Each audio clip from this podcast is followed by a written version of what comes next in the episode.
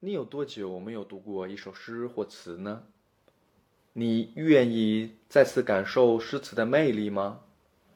大家好，我是水一方，在这里，我期待更多人因诗词而感动，也期待你能转发，让诗词去照亮更多人的内心。好，我们开始今天的内容。《离思五首·其四》唐·元稹。曾经沧海难为水，除却巫山不是云。取次花丛懒回顾，半缘修道。半缘君。这首诗是诗人为悼念亡妻而作。诗人运用“所恶以托情”的笔性手法，淋漓尽致地表达了对爱人的怀念之情。全诗仅四句。却有三句采用了比喻手法，一二两句破空而来，暗喻手法绝高，几乎令人琢磨不到诗人笔意所在。第一句“曾经沧海难为水”。用大海与河水相比，海面广阔，苍茫无际，雄浑无比，可谓壮观；河水只不过是举目即可望穿的细流，不足为观。第二句使用宋玉《高唐赋》里“巫山云雨”的典故。所谓巫山之云，即是神女的化身。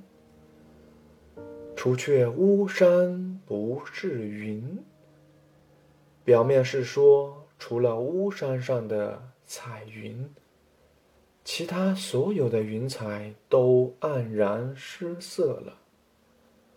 其实，它是巧妙的使用了朝云的典故。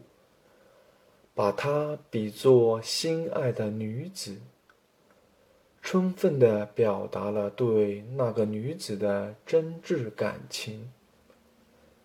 沧海巫山，是世间至大至美的形象。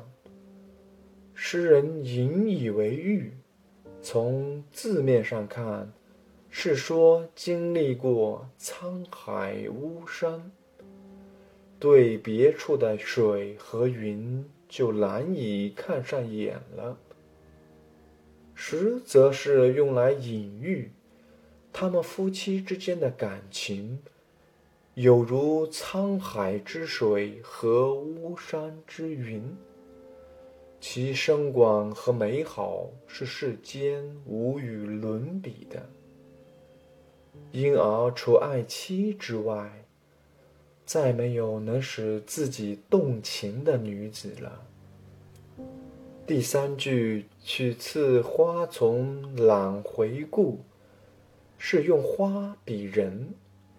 当我走到盛开的花丛里，也毫不留心的过去，懒得回头观看，而无心去观赏盛开花朵的原因。第四句“半缘修道半缘君”，便做了回答。心失所爱，悲伤无法解脱，便去尊佛奉道，所以懒回顾。这首绝句接连用水、用云、用花比人。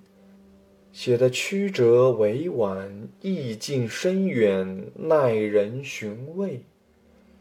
前两句以极致的比喻写怀旧悼亡之情，沧海巫山，词意豪壮，有悲歌之响，江河奔腾之势。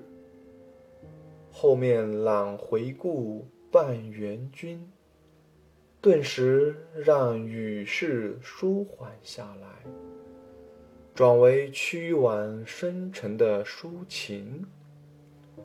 全诗张弛自如，变化有致。形成一种跌宕起伏的旋律。而就情调而言，此诗言情而不庸俗，瑰丽而不浮艳，悲壮而不低沉，创造了唐人悼亡绝句中的绝胜境界。